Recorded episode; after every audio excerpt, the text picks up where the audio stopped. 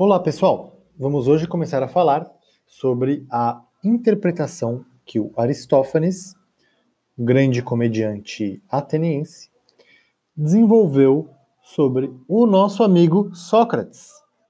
Aristófanes escreveu uma comédia intitulada As Nuvens. Essa comédia, bom, é uma peça teatral. Uh, não sei se vocês já tiveram oportunidade de ler uma peça teatral clássica dos gregos. Quais são os personagens que tem nessa peça?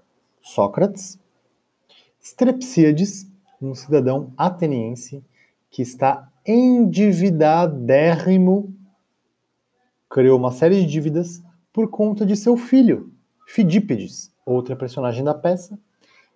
Fidípedes é um aficionado por cavalos.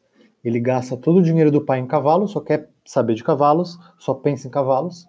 E esse amor que ele possui por cavalos fez com que o pai se endividasse tremendamente para manter o gosto do filho. Outras personagens são o coro. O coro, uh, nas peças clássicas, em geral, é composto por uma série de atores e esses atores desempenham o ponto de vista da cidade, um ponto de vista público. Portanto, mais ou menos neutro em relação aos conflitos que as personagens vão travar ao longo da peça. Há também um credor como personagem, o raciocínio justo e o raciocínio injusto dois atores que vão interpretar aí as duas modalidades de argumentos que os oradores da época, Atenas, século V, Grécia em geral, no século V, uh, desenvolveram a respeito do que seria a arte da retórica. Então, Strepsíades está endividado. Contar um pouquinho do começo da peça, porque uh, eu pedi aí para vocês lerem da página 6 à página 10 é isso que vocês precisam fazer para a lição. Vocês podem ler a mais, se vocês quiserem. É uma peça clássica, uh, muito engraçada. Obviamente, grande parte da graça da peça se perde na tradução.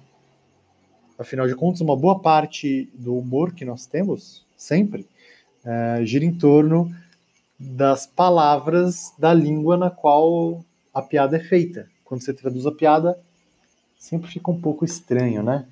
E por isso, como vocês estão lendo, obviamente, uma tradução, uh, uma série de jogos de palavras se perde. Mas, ainda assim, é, tem lá sua graça essa peça, uma graça meio chula, meio baixa, meio rastaquera, mas não deixa de ser engraçado. Como é que começa a peça? Uh, Strepsíades, o cidadão endividado, não aguenta mais as dívidas, não consegue pagar.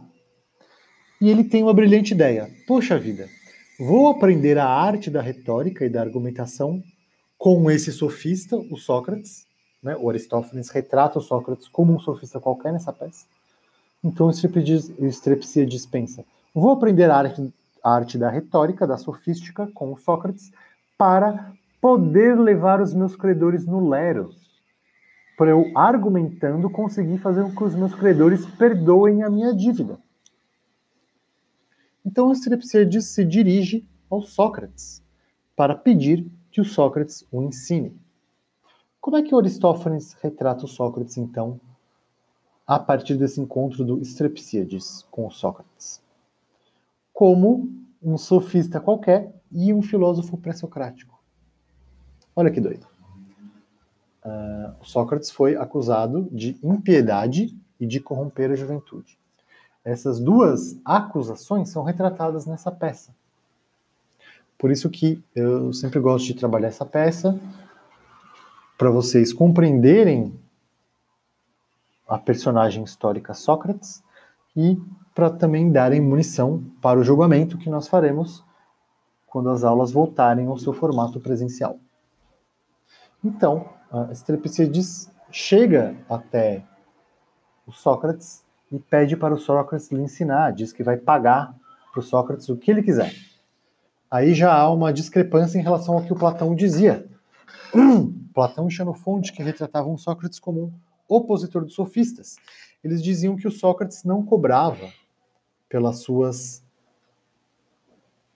seus discursos, enquanto que os sofistas cobravam os outros para ensiná-los o que quer que fosse. Então, o Sócrates uh, uh, começa aí. Bom, se você quiser, Serpicíades, aprender comigo, em primeiro lugar você tem que fazer, uh, pagar tributo, né, de uma forma simbólica, não monetária, às deusas das nuvens. E aí tem a acusação de impiedade. Por quê? Porque o Sócrates, nessa peça né, do Aristófanes, ele vai dizer que a chuva é causada pelas nuvens. Isso é uma discussão própria dos filósofos pré-socráticos, os filósofos da natureza, que iam buscar compreender os fenômenos da física por meio de raciocínios lógicos. E o Sócrates dá uma explicação até engraçada de por que chove, por que acontece trovão. Vocês podem ler aí na, na peça se vocês quiserem.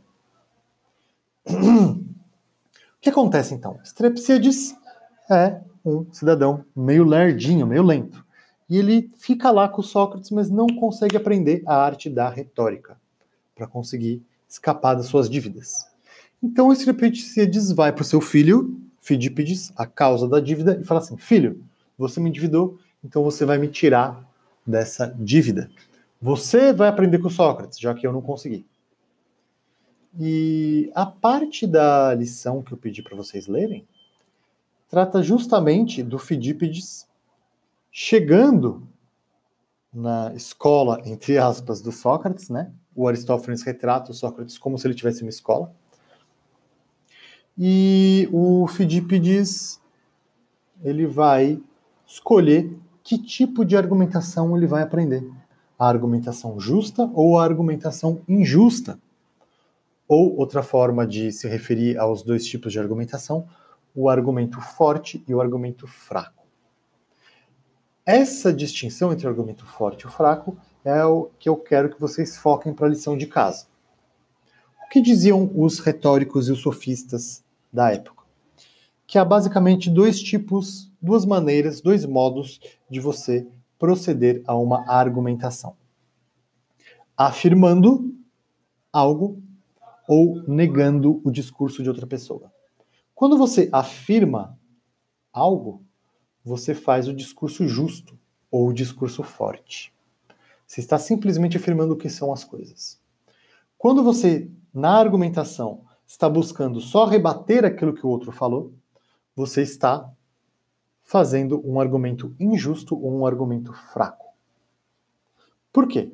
Porque o argumento, por assim dizer, fraco, ele se baseia naquilo que o outro apresenta. Ele é, um, portanto, uma argumentação reativa, ela depende daquilo que o outro está apresentando. Por isso que o argumento fraco, ou o assim chamado argumento injusto, ele tende a inverter as coisas. Ele pega aquilo que o outro fala e vai buscar proceder a inversões.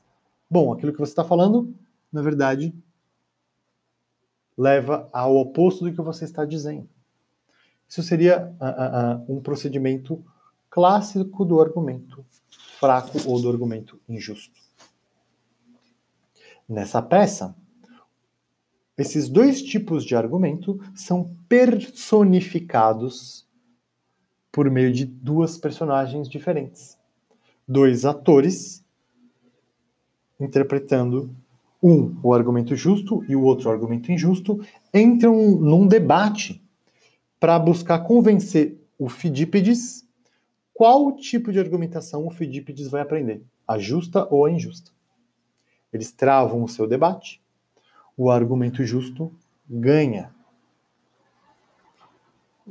E assim o Fidípides começa a aprender o argumento injusto, com consequências muito cômicas. Uh, não vou falar para não dar spoiler, mas no plantão que a gente for discutir essa peça, a gente conversa um pouquinho sobre o desfecho do conflito, do argumento dessa peça. Como é que o Fidípides aprende ou não aprende e qual é o resultado do seu aprendizado ou não aprendizado do argumento injusto.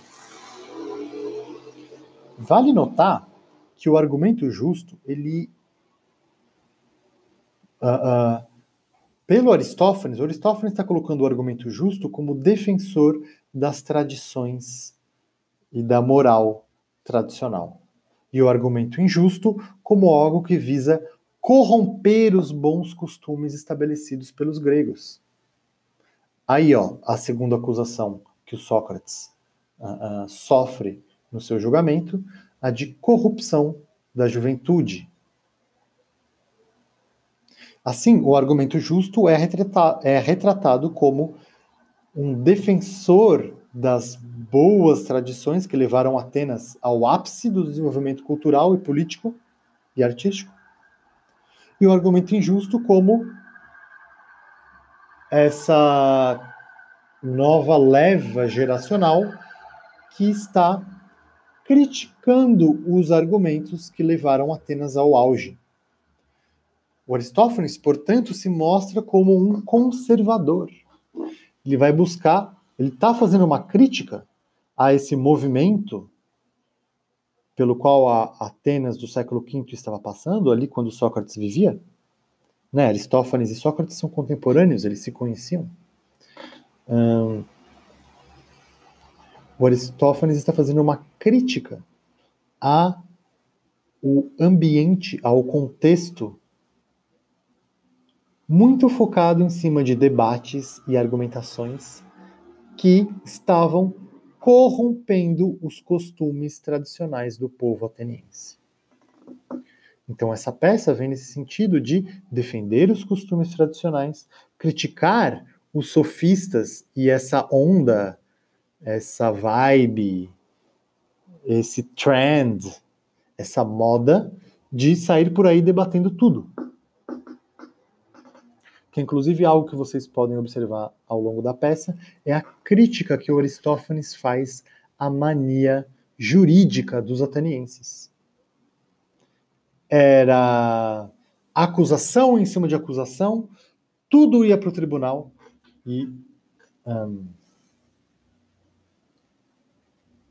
o Aristófanes nesse sentido ele vê com maus olhos essa esse ímpeto dos atenienses do século V de sair por aí processando todos a torto e a direito.